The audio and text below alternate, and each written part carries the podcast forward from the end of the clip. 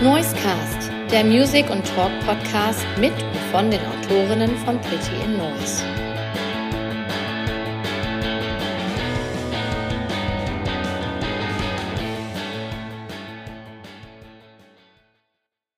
Heute bei mir zu Gast im Noisecast Raum 27. Hallo.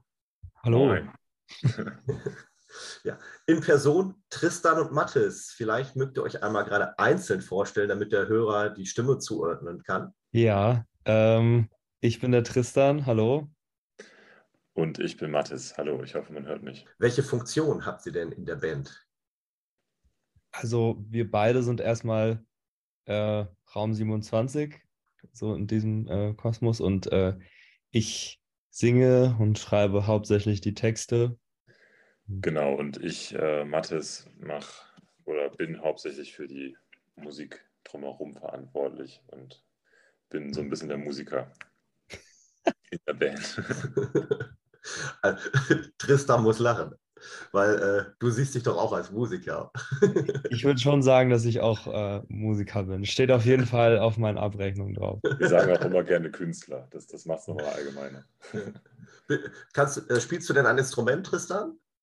Ähm, ich spiele Gitarre und Klavier insoweit, dass ich äh, darauf so ein paar Harmonien und, und äh, Texte schreiben kann. Und äh, Mattes bügelt dann für gewöhnlich immer rüber und macht das Ganze dann schön.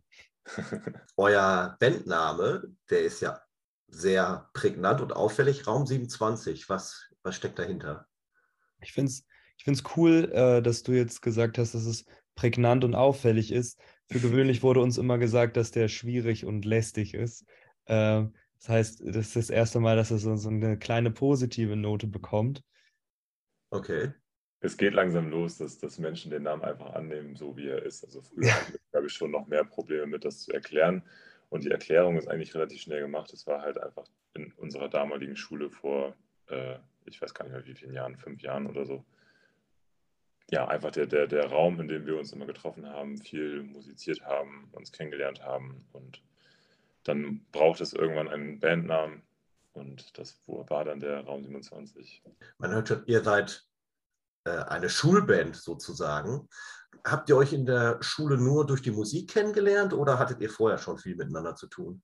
Also ja, Schulband, glaube ich, äh, trifft es in, insofern, dass es halt eine Band war, die in der Schule war aber es war jetzt nicht dieses klassische, ähm, es gibt dafür eine vorgesehene äh, Stunde irgendwie außerhalb des regulären Unterrichts. Also ähm, wir waren zwar auch gemeinsam so in einer Schulband, die äh, es damals so gab und haben dann, glaube ich, angefangen, uns dann außerhalb dieser Schulband dann zusammen zu treffen in diesem Raum und äh, wir hatten auch Kurse zusammen. Aber da haben wir, glaube ich, gar nicht also dann, als es mit der Musik so losging, dass wir das so zusammen gemacht haben, da war das dann auch schon, dass wir dann irgendwie im Unterricht äh, man sich irgendwie äh, näher mehr miteinander gesprochen hat und sich kennengelernt hat und äh, alles drumherum. Ich glaube, davor äh, hatten wir, glaube ich, gar nicht so viele Berührungspunkte bis dahin. Nee. Okay. Ähm, ich hatte ja jetzt gesagt, Raum 27 ist für mich prägnant und äh, kann ich mir gut merken. Ich hatte, als ich das erste Mal von Raum 27 gelesen oder gehört hatte, eine andere Assoziation für die Erklärung. Habt ihr schon mal von dem Club 27 gehört?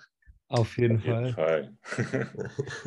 ja, ist diese Assoziation zu euch schon mal äh, rangetragen worden? Ja, häufiger. Ähm, also es gibt ja immer wieder viele Menschen, die viele verschiedene Vermutungen haben. Es wurde auch schon mal gemunkelt, ob das vielleicht etwas mit unserer Postleitzahl zu tun hat, also mit unserem Postraum, ähm, was auch passen würde, weil der mit 2,7 anfängt.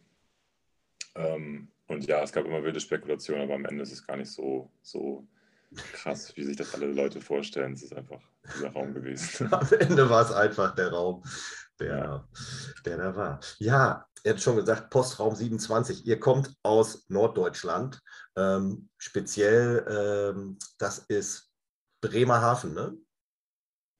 Genau, Bremerhaven und so umzu. Also äh, Tristan war immer in der ländlichen Region angesiedelt und ich dann aus der Stadt, wenn man Bremerhaven als Stadt ansehen kann. Ja. was war denn der, der Plan danach nach dem Abi? War euer Plan dann eigentlich, wir machen jetzt, setzen jetzt erstmal aufs Pferd Musik oder war der Plan eigentlich, ey, weg, weg von hier und in die große Stadt gehen? Oder was war der Plan? Also ich kann für, für meinen Teil kann ich sagen, ich äh, hatte zu dem Zeitpunkt noch nicht ganz so sehr äh, geplant und Mathis glaube ich auch nicht, dass das mit der Musik insoweit auch Form annimmt, überhaupt darüber nachzudenken.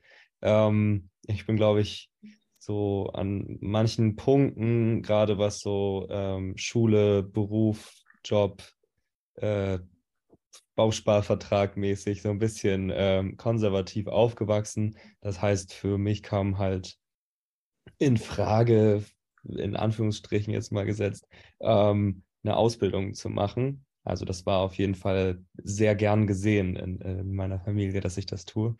Und ähm, habe dann natürlich auch eine äh, handfeste, sehr, sehr vernünftige, gute Ausbildung anfangen wollen. Und das war dann äh, auch äh, in, in der Bank als Bankkaufmann.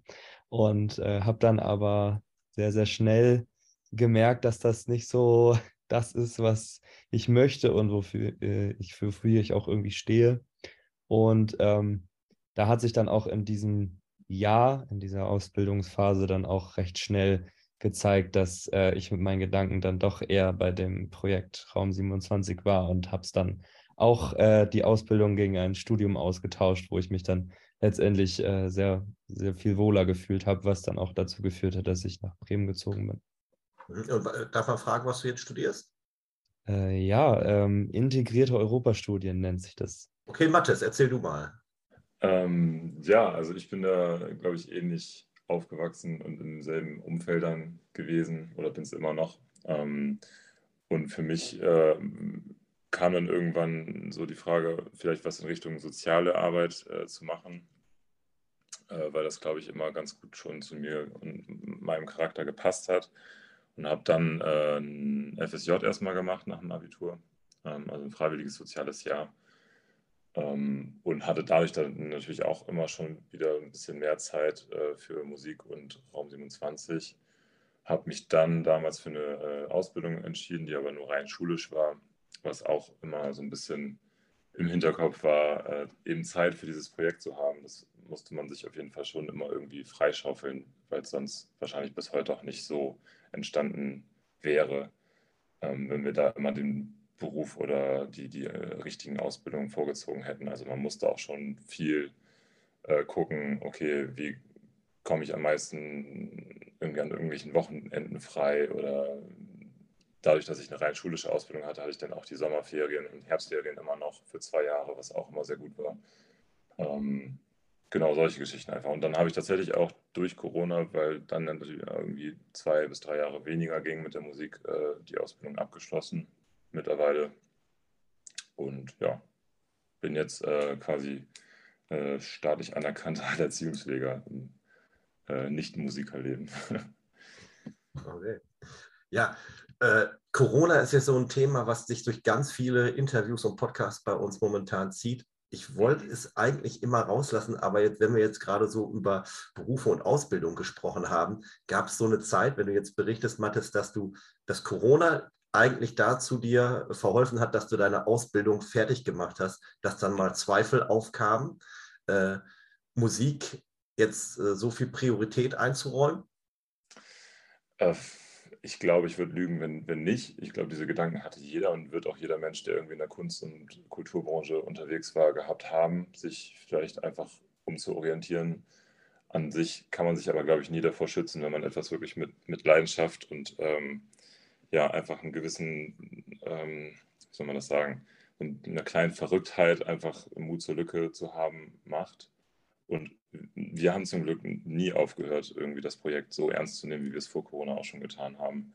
Was äh, ja dann hm, auf der einen Seite dafür gesorgt hat, dass wir Raum 27 so gut es ging, halt immer weiterführen konnten. Und wie du eben schon richtig sagst, ich aber auch irgendwie die Zeit hatte ähm, für diese Ausbildung. Glaube, also es war dann, es hat sich immer äh, richtig irgendwie angefühlt in, der, in den letzten zwei Jahren. Und ähm, man muss sicherlich auch sagen, wenn, wenn Corona nicht gewesen wäre, dann wären vielleicht andere Dinge wieder mehr im Vordergrund gewesen und Raum 27 hätte vielleicht andere Dinge schon viel früher machen können. Ähm, und ja, wer weiß, was dann passiert. Ja. Hinzu kommt, glaube ich, noch, dass äh, unmittelbar vor dieser Zeit ähm, das so arg an, an Schwung alles aufgenommen und an Fahrt aufgenommen hat, dass ähm, wir auch sagen müssen, dass die, diese Zeit ein bisschen dazu auch äh, verholfen hat, dass wir uns über außermusikalische Dinge, die aber irgendwie zu ähm, einer Band oder ein, äh, ein Musikprojekt in diesem Ausmaß dazugehören, äh, Gedanken machen konnten. Also, dass wir mal irgendwie so ein, so ein GBR-Konto gründen oder ähm, äh, uns mit Steuern auseinandersetzen. und, äh, diese ganzen, äh, ja, schlimmen Dinge. Ja. ja, man glaubt es kaum, was da für ein Rattenschwanz äh, dranhängt am Ganz Künstler genau. sein. Wir haben zu Beginn dieser Folge haben wir ja den Song von euch gehört, Traurig, aber ist so. Ähm, der, den habe ich ausgewählt, weil dieser Song beschreibt so auf so eine schöne, ironische Weise euren musikalischen Ansatz. Ähm, wie, wie, ist dieser Song denn entstanden eigentlich? War, war das eine Reaktion auf die Art und Weise, wie ihr wahrgenommen wurdet bei euren allerersten Gigs? Oder vielleicht gibt es da eine Geschichte zu? Die kann Tristan immer sehr gut erzählen. Die erzählen wir auch mal live, bevor wir den Song spielen. Okay.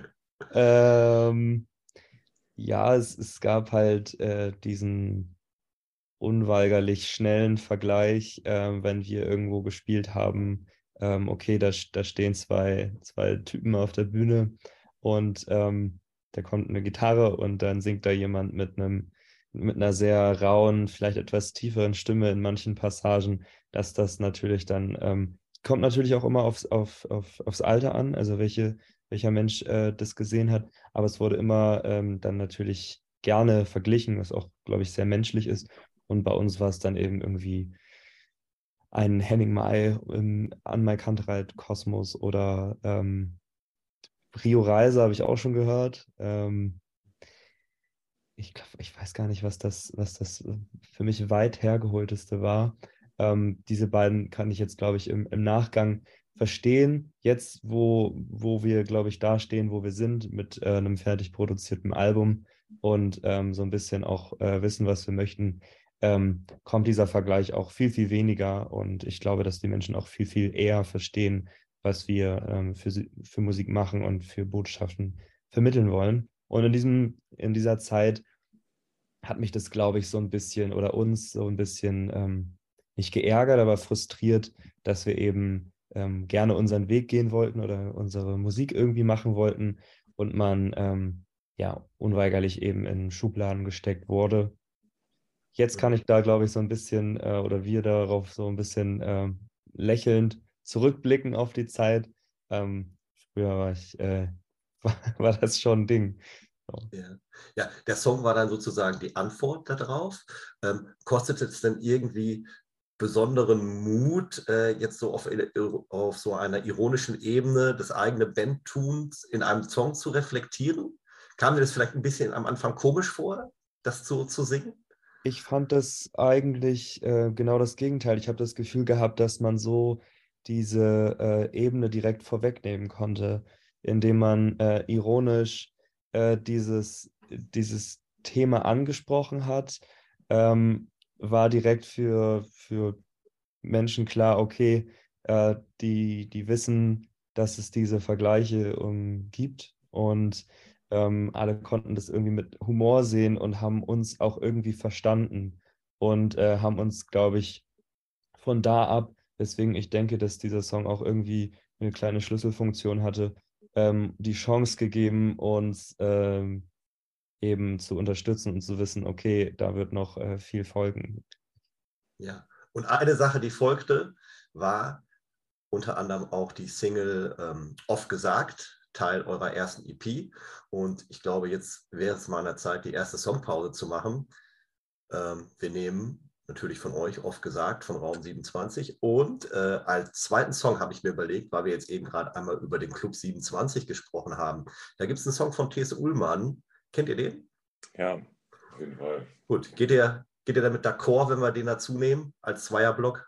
Es wäre uns eine Ehre. ja, wunderbar. Also, These Ullmann und Raum 27. 2019 erschien eure De Debüt-EP. Ähm, mit der darauf eben gehörten Single oft gesagt. Und diese Nummer hat sich zum richtigen Klick- und Streaming-Hit entwickelt. Gibt es dafür eine Erklärung? Also ich glaube, dem noch hinzuzufügen ist, also der Song selber war nicht auf der EP. Oh, Entschuldigung. Alles gut. ähm, der, das der, hätte ich jetzt auch nicht gesagt, ich, äh, wenn es nicht wichtig wäre für das äh, Album, worüber wir vielleicht später sprechen, mhm. weil darauf soll dieser Song nämlich seinen Platz finden, weil er eben vorher noch kein, ähm, keine EP oder Album bekommen hat. Ähm, ich glaube, dass wir schon wussten, dass der Song einfach cool ist und Spaß macht.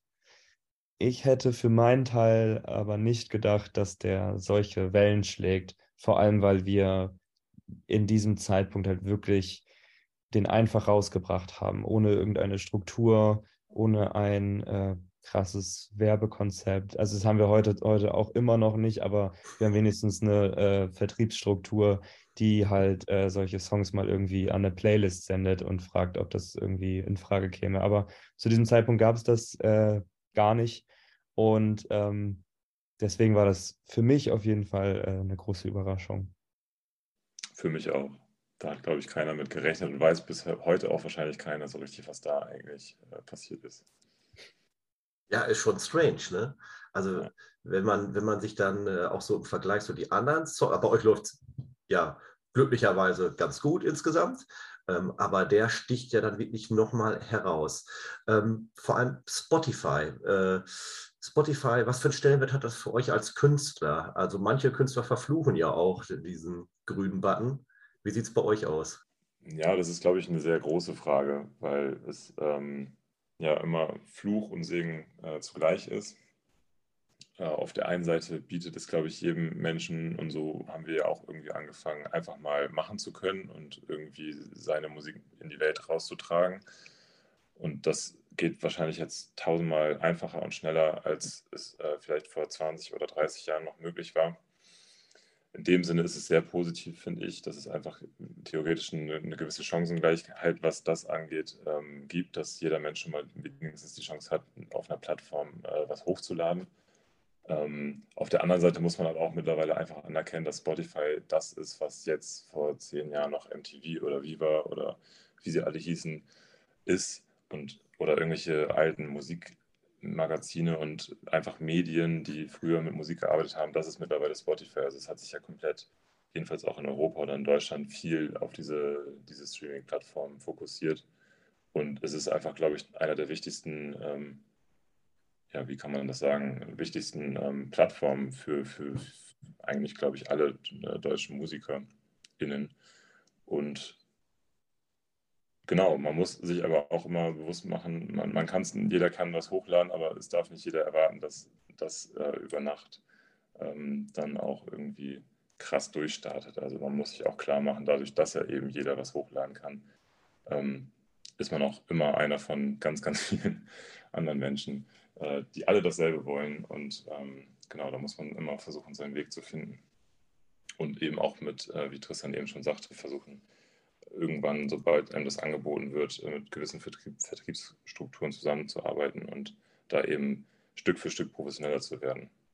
Weil sonst kann man, glaube ich, auch schnell ähm, gerade auf Spotify einfach untergehen und viel gute und harte Arbeit einfach in ähm, Luft auflösen lassen, wenn man das will. In Sand setzen. genau. Ich glaube, äh, daran anknüpfend, ähm, für mich jetzt auch aus der Musikperspektive noch ist, ähm, wie Mattes gerade gesagt hat, dass Spotify auch äh, immer mehr Richtung ähm, einer Content-Plattform sich entwickelt hat. Also ähm, es wird gar nicht mehr so viel Fokus darauf gesetzt, einen guten ähm, Song ähm, eine Plattform zu geben, sondern vielleicht auch einfach eher ein kurzen oder ähm, einen, der sich öfter wiederholen kann oder ähm, auch viel äh, Musik. Also es ist auch schon äh, der Trend zu sehen, dass ähm, Menschen, die, die regelmäßig nicht Content, sondern regelmäßig Songs hochladen und ähm, auch viel Musik hochladen, dass äh, diese eben irgendwie begünstigt werden als jetzt irgendwie ein 4 Minuten 50 Track oder sowas. Und ähm, ich das selber auch merke, dass ich jetzt äh, meine Ohren irgendwie so ein bisschen darauf auch äh, sich dran gewöhnt haben, nach zwei Minuten auch so ein bisschen den Faden zu verlieren. Und ich merke dann auch anhand diesen, dieses äh, Social Media Vergleichs, denke ich, dass ich viel, viel, sehr, sehr oft, also eigentlich jeden Abend äh, die Zahlen checke. Also es gibt ja auch eine App dafür extra und dann gucke ich mir jeden Abend an, okay, ähm, was wurde jetzt gehört, wie hat das alles funktioniert und versuche mir das dann irgendwie zu erklären. Aber am Ende kann man das Gott sei Dank ähm, so ein bisschen nachvollziehen, aber wenigstens ist da so ein bisschen, noch so ein bisschen Magie steckt da drin und äh, ich hoffe, dass das sich noch äh, ein wenig hält. Da möchte ich bei zwei Punkten einsetzen. Einmal, also der Vergleich von Mattes, dass Spotify sowas ist wie früher MTV und Viva, finde ich echt, finde ich ein guter Vergleich. Ähm, leuchtet mir auch völlig ein, auch wenn ich jetzt so selber mal reflektiere, äh, welche Bedeutung früher für mich MTV und Viva hatten. Und ich bin damit ja auch so richtig aufgewachsen. Ähm, das hat wirklich so Spotify eingenommen. Also ich freitags morgens gucke ich echt, was ist denn so in meinem Release-Radar drin? Genau. Äh, und kriege dann wie ich dann äh, super serviert, 30 Songs, die mich eigentlich alle interessieren und äh, habe da einen guten Service. und die andere Sache, die du jetzt gesagt hast, Tristan, du hast schon so auf die Rolle des Content Creators äh, eben mal abgezielt. Ist das eine Sache, die nervt als Künstler oder ja. machst du das gerne? Mache ich gar nicht gerne. Also mittlerweile, äh, das hat aber auch äh, eine Zeit gebraucht und hat auch äh, einen Prozess äh, zur Folge gehabt, der mich, glaube ich, auch schon eine, eine Zeit über belastet hat. Ähm, und ich bin jetzt mittlerweile so weit, dass ich sage, okay, ich mache wirklich Content, der mir Spaß macht, der uns Spaß macht und ein ganz bisschen mehr, ja. vielleicht auch noch. Ähm, aber ansonsten ähm, sind wir, glaube ich, auch einfach eine Band und ein Projekt und äh, Musiker, zwei, die, die eher haptisch äh, irgendwie äh, präsent sein wollen, indem sie einfach viele Konzerte spielen, äh, viel mit realen Emotionen weiter arbeiten möchten und nicht mit äh, Likes und Klicks, weil äh, die wie ich gemerkt habe, schon äh, ein bisschen auf die Psyche gehen, wenn jetzt irgendwie ein Video, wo ich mir jetzt ganz viel Mühe gegeben habe, zum Beispiel, so gar nicht funktioniert, wo ich irgendwie eine Stunde dran gesessen habe und irgendein Video, wo ich, weiß ich nicht, auf die Schnauze fliege, plötzlich äh, total durch die Decke schießt. Euer Album, was jetzt bald ansteht, Anf anfangen, anzufangen, irgendwie so, ne? Richtig. Genau. Ja, ach guck mal, sogar richtig zitiert, auf dem Kopf anfangen, anzufangen. Das drückt ja so ein bisschen auch aus äh, für das, wie ihr, wie ihr die ganze Sache vielleicht angeht. Ist es deswegen auch so der gewählte Albumtitel? Ja. Ja. Ja. Gut. Klar, äh, präzise Frage, kurze Antwort, wunderbar. Ähm, hören wir doch mal direkt wieder was davon. Ähm, vielleicht eine Nummer, die vielleicht auch sowas wie ein Keytrack ist für euch bisher. Ähm, das Klima wieder hin. Die wird sich auch auf dem Album finden lassen, richtig? Richtig. Dann ähm, nehmen wir doch einmal jetzt einzelnen Song von euch und äh, dann sprechen wir gleich nochmal über ein paar andere Social Media Werbesachen, äh, äh, was ihr in der Vergangenheit gemacht habt, was jetzt gar nicht mit Social Media zu tun hat, aber äh, interessante Dinge, die ihr euch habt einfallen lassen. Da sind wir wieder. Der Noise Cast hat heute zu Gast Raum 27 und wir haben eben schon über so lästige Dinge gesprochen wie Social Media, Content Creator und wir sind eigentlich zu dem Ergebnis gekommen, dass eigentlich doch die Musik im Vordergrund stehen sollte. Und ganz zu Beginn eurer Karriere seid ihr das auch so angegangen. Ihr seid hier und da mal aufgetaucht und habt einfach so Konzerte gespielt. Also es gibt zwei Legenden, habe ich von euch gehört, müsst ihr gleich mal bestätigen oder vielleicht was dazu noch ein paar Hintergründe geben. Ähm, einmal habe ich gehört, dass ihr einfach zum Deichbrand-Festival gefahren seid und war, dort als Besucher wart und auf dem Campingplatz dann einfach ein Konzert gespielt habt. genau, richtig. das ist richtig. Ähm, das können wir jeden, allen Menschen empfehlen, die einfach gerne Musik machen. Äh, probiert das einfach mal. Das wird eigentlich immer total gut angenommen auf diversen Campingplätzen, wenn es jetzt nicht das Green Camping ist, wo irgendwie immer Ruhe und leise sein soll. Aber wir haben damals das, ähm, das, das Womo-Camp äh, benutzt, quasi, weil Tristan da ein paar Leute kannte und die natürlich dann nochmal andere Stromquellen nochmal haben. Und genau, haben uns da mit einer Gitarre und einem Mikrofon an eine Anlage rangeschnallt und dann äh, dementsprechend durch die Lautstärke einfach versucht, ein paar Leute anzulocken. Und das hat, äh, glaube ich, für die damaligen Verhältnisse sehr gut geklappt. Ich glaube, den noch hinzuzufügen, bevor ich jetzt, vielleicht nehme ich auch was vorweg.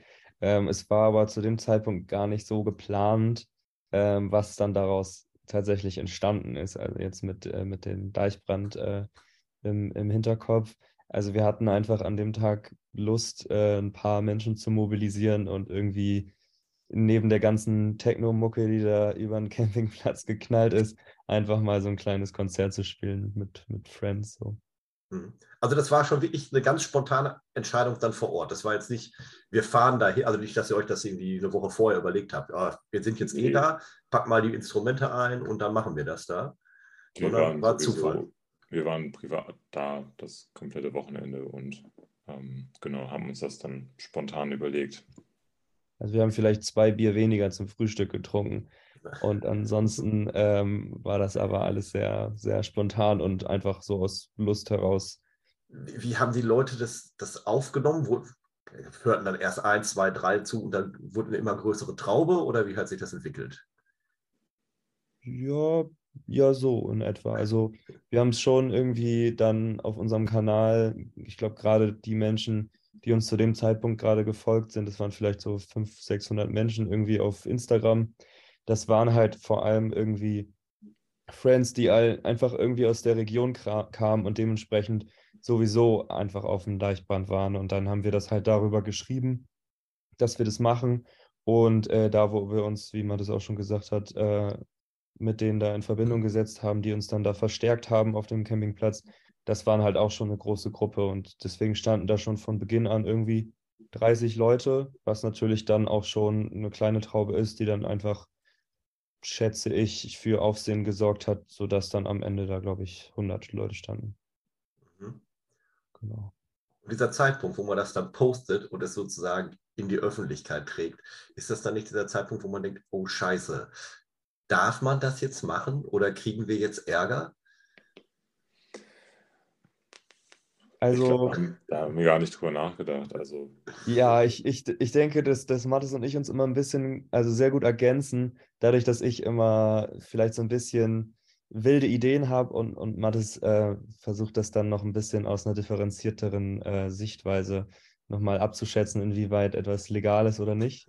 ja. Und ähm, ich glaube, bei dem waren wir uns eigentlich sehr einig, dass ähm, auf einem Womo-Platz eigentlich sehr, sehr viel erlaubt ist. Und ähm, deswegen haben wir uns da gar nicht so viele Gedanken gemacht, denke ich.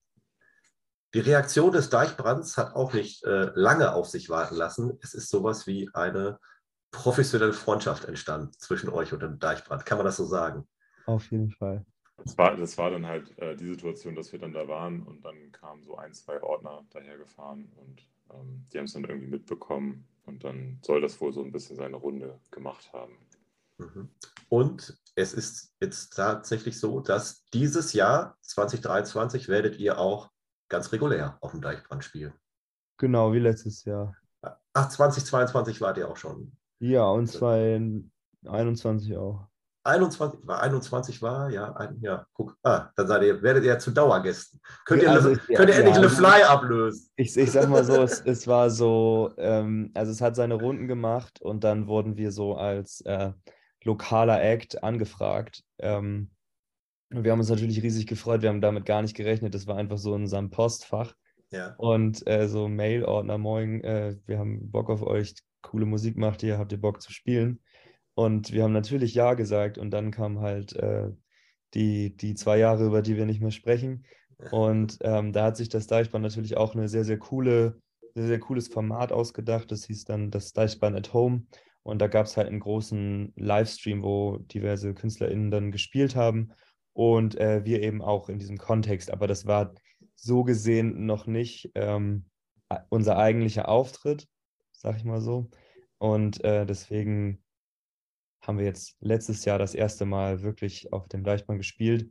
Und ähm, ja, weil das sehr gut angenommen wurde und äh, wir auf einer recht kleinen Bühne gespielt haben und die Leute uns komplett äh, alles eingerannt haben, die Zäune versucht haben aufzureißen, obwohl schon Einlassstopp war, ähm, hat das Deichband entschieden, okay, ähm, die Band sollten wir vielleicht nächstes Jahr nochmal einladen, da scheint ein Bedarf zu sein und äh, vielleicht auch mal auf eine größere Bühne. Ja, sehr schön. War das die kleine Bühne, auf der ihr gespielt habt? War das die Hafenbar-Bühne? Also ich war ja. mal auf dem Deichbrand. Ja. Okay. Und dann, das heißt also, dieses Jahr geht es dann auf eine größere Bühne beim Deichbrand. Sehr schön. Herzlichen Glückwunsch. Das ist doch eine tolle Entwicklung. Ähm, es gibt noch eine zweite Legende von euch. Äh, und zwar, angeblich habt ihr auch mal bei einem Faber-Konzert die Bühne geentert und habt dort losgelegt. Ich finde das schön, dass du mittlerweile das, den Begriff Legenden benutzt. Äh, das, das, zeigt irgendwie, dass es sehr lange her ist und dass diverse Menschen da scheinbar schon drüber geredet haben, äh, ohne dass wir es mitbekommen haben.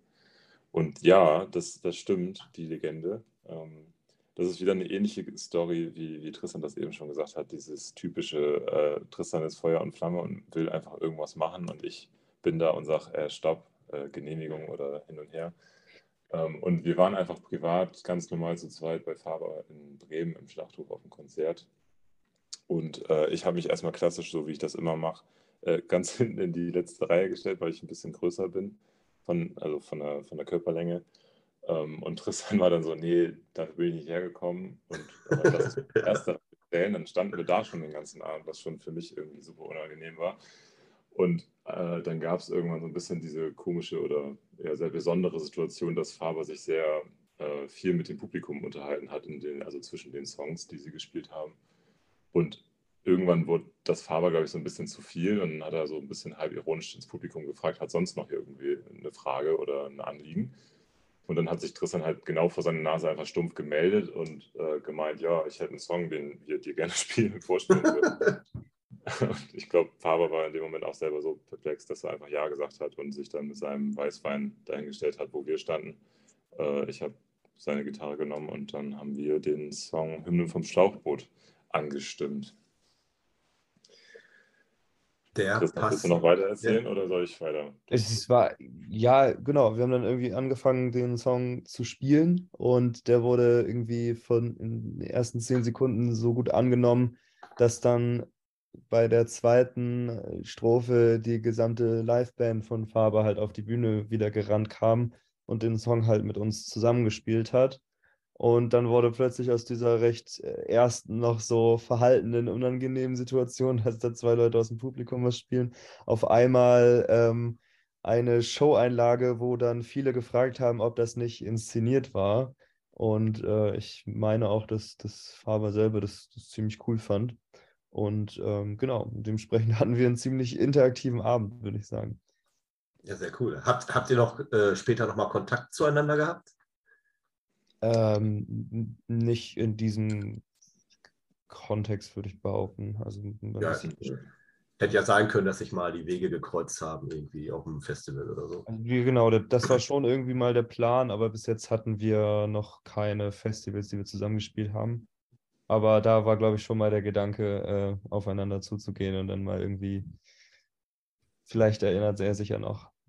Ja. Also das Ganze ist mittlerweile drei Jahre her für alle Leute, die das vielleicht äh, jetzt ja. das erste Mal gehört haben. Das war, glaube ich, 2019 im Herbst. Ähm, genau deswegen könnten wir es auch gut verstehen, wenn, wenn ein Faber sich da ja. Okay, aber eine sehr schöne Geschichte und äh, es passt auch wieder zu eurem Motto, anfangen, anzufangen.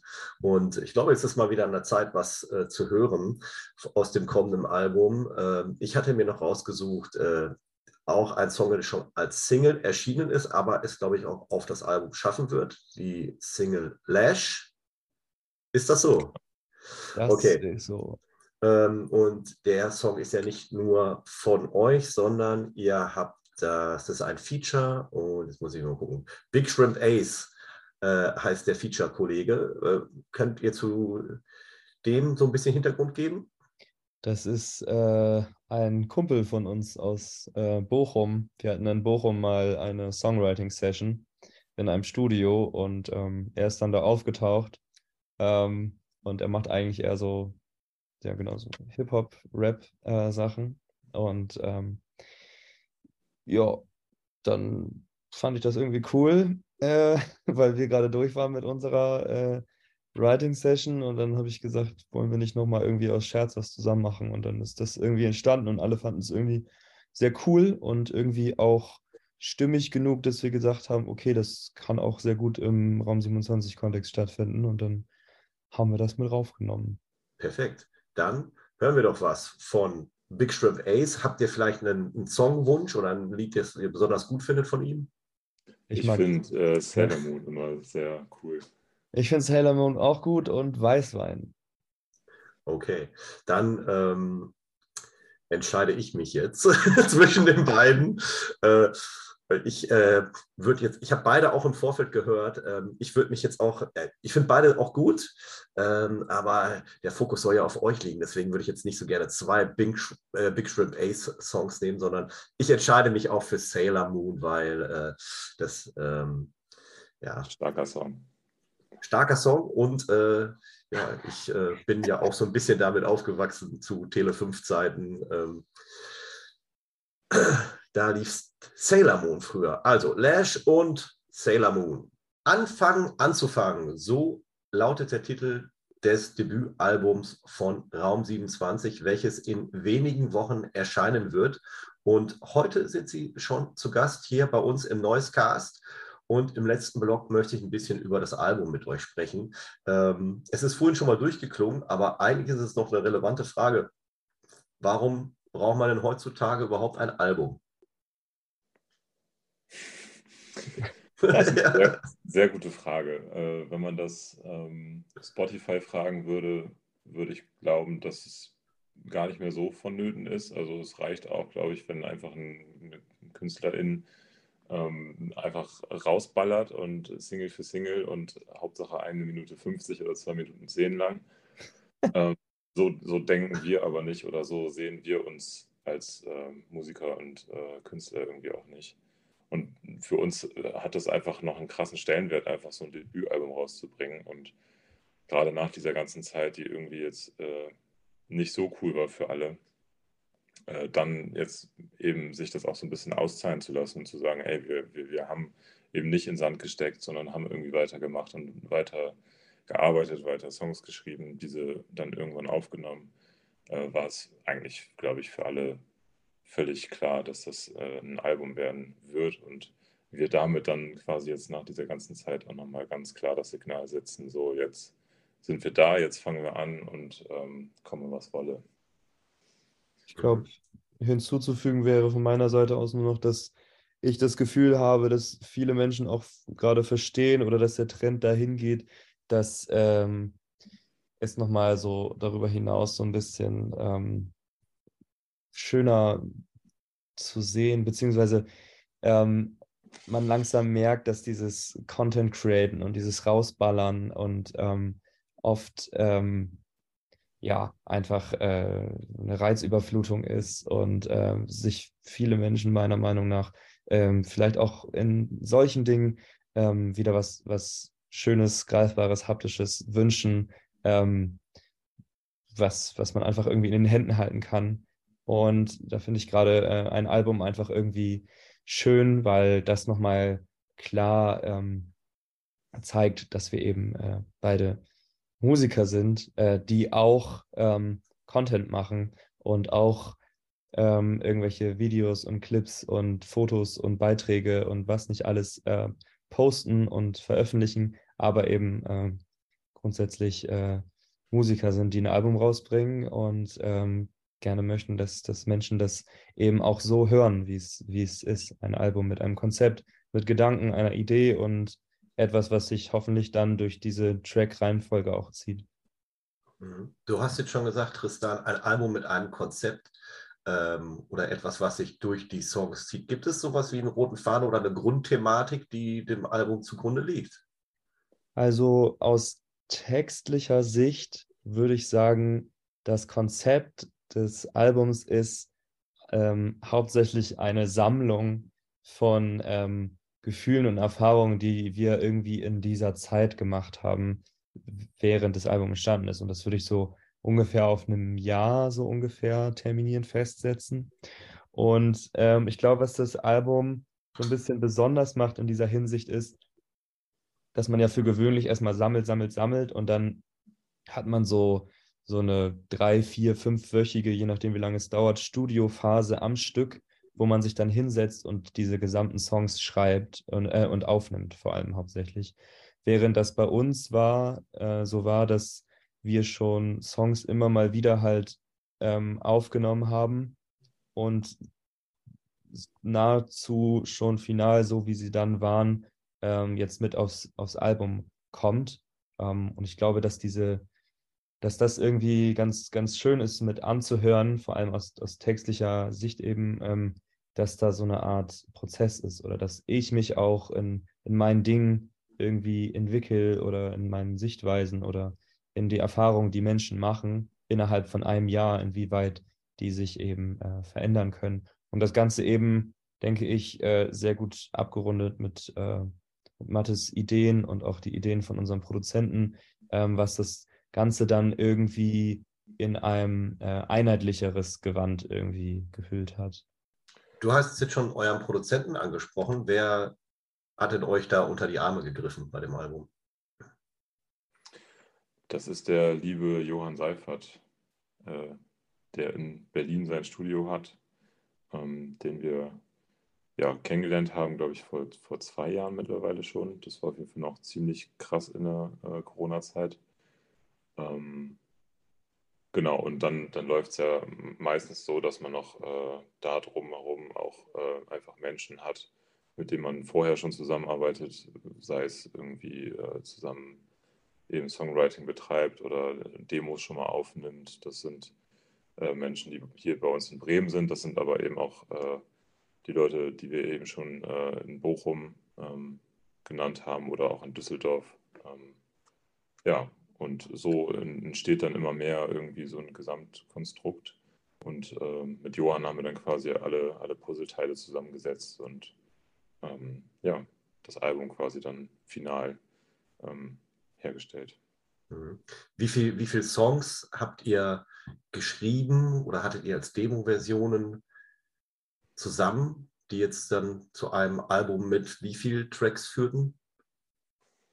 Also wir haben mehrere, also mehr Songs als die, die auf dem Album sind, geschrieben, äh, weil wir natürlich auch irgendwie ein bisschen auswählen wollten, wie das dann am besten äh, so zusammenpasst. Aber ich meine, da sind 14 14 Tracks sind da drauf. Ähm, was glaube ich auch in, in, im Popkosmos äh, schon eine, eine, gute Stückzahl ist. Mhm. Das hat natürlich aber auch damit zu tun, dass wir zwei, drei Singles hatten, wo wir gesagt haben, okay, ähm, die hätten vielleicht nicht ihr Weg aufs Album gefunden, wenn wir jetzt nicht diesen Bonustrack-Weg gehen würden, einfach weil diese Songs nie vorher irgendwie ein Album bekommen haben, aber schon irgendwie zu unserem Weg und auch zu diesem zu dieser Phrase Anfang anzufangen einfach sehr viel beigetragen haben. Das ist zum Beispiel oft gesagt. Mhm. Und äh, wonach entscheidet ihr, ah, das fällt jetzt hinten rüber, das, das passt jetzt hier nicht so rein? Wie schmerzhaft ist das, sich von solchen Ideen oder Songs zu trennen? Also das ist, glaube ich, ein stetiger Prozess und wird sehr stark von einfach einem gewissen Bauchgefühl gesteuert, wo es, glaube ich, dann auch wieder auf der einen Seite sehr wichtig ist, dass man eben in wichtigen und richtigen Momenten dasselbe Bauchgefühl hat und auch der Produzent einen da versteht. Ähm, oder man sich da auch einfach äh, in gewissen Hinsichten vertraut und sagt, okay, wenn, wenn du das jetzt so siehst oder zwei gegen ein oder ein gegen zwei, dass man sich immer irgendwie alle Meinungen anhört und dann versucht, das, äh, den besten Kompromiss daraus zu ziehen. Und ähm, ich glaube auch, wenn man es jetzt rein musikalisch betrachtet, hat das Album schon seine Ecken und Kanten. Das ist aber auch bewusst so gewählt und uns ist schon klar, dass es manchmal äh, ein bisschen härter zugeht und manchmal ziemlich, ziemlich äh, poppig seicht ist. Aber das, das, ist auch einfach das, was wir machen wollen. Und ähm, ich freue mich schon auf die Menschen, die sagen, ja, irgendwie ähm, wissen sie nicht so richtig, welche Musik sie machen wollen.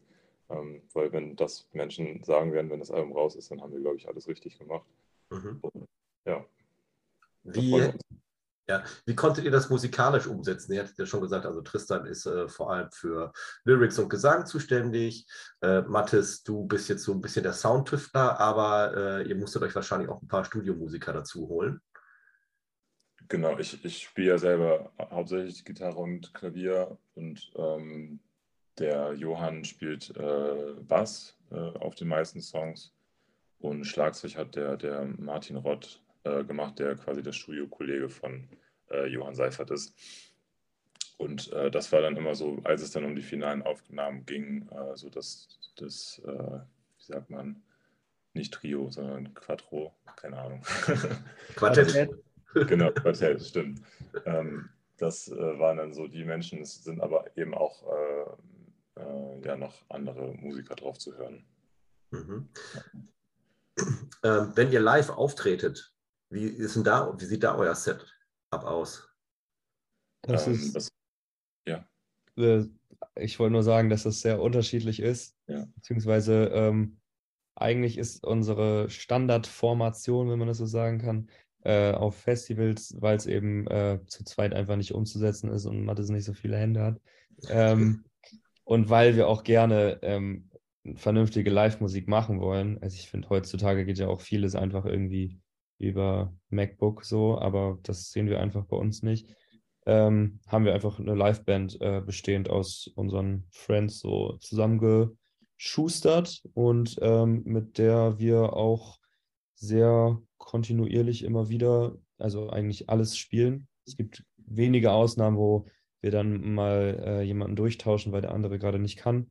Aber ansonsten haben wir einfach unsere äh, Standard-Liveband am Start. Und, genau das ist auch, was uns, glaube ich, immer sehr äh, effektiv gemacht hat in den letzten Jahren oder jetzt auch im letzten Jahr, vor allem als wieder viel live passiert ist, dass wir eben zu zweit Raum 27 sind und uns sehr gut an die gegebenen äh, Situationen vor Ort auf Festivals äh, eben einstellen können. Und wenn jetzt so Dinge anstehen, so jetzt im vergangenen März waren wir noch mit den Rogers ganz viel unterwegs als Vorband ähm, da ist natürlich klar, dass es irgendwie nicht so viel Sinn macht, logistisch äh, und wirtschaftlich äh, da mit sechs Leuten auf der Bühne zu stehen.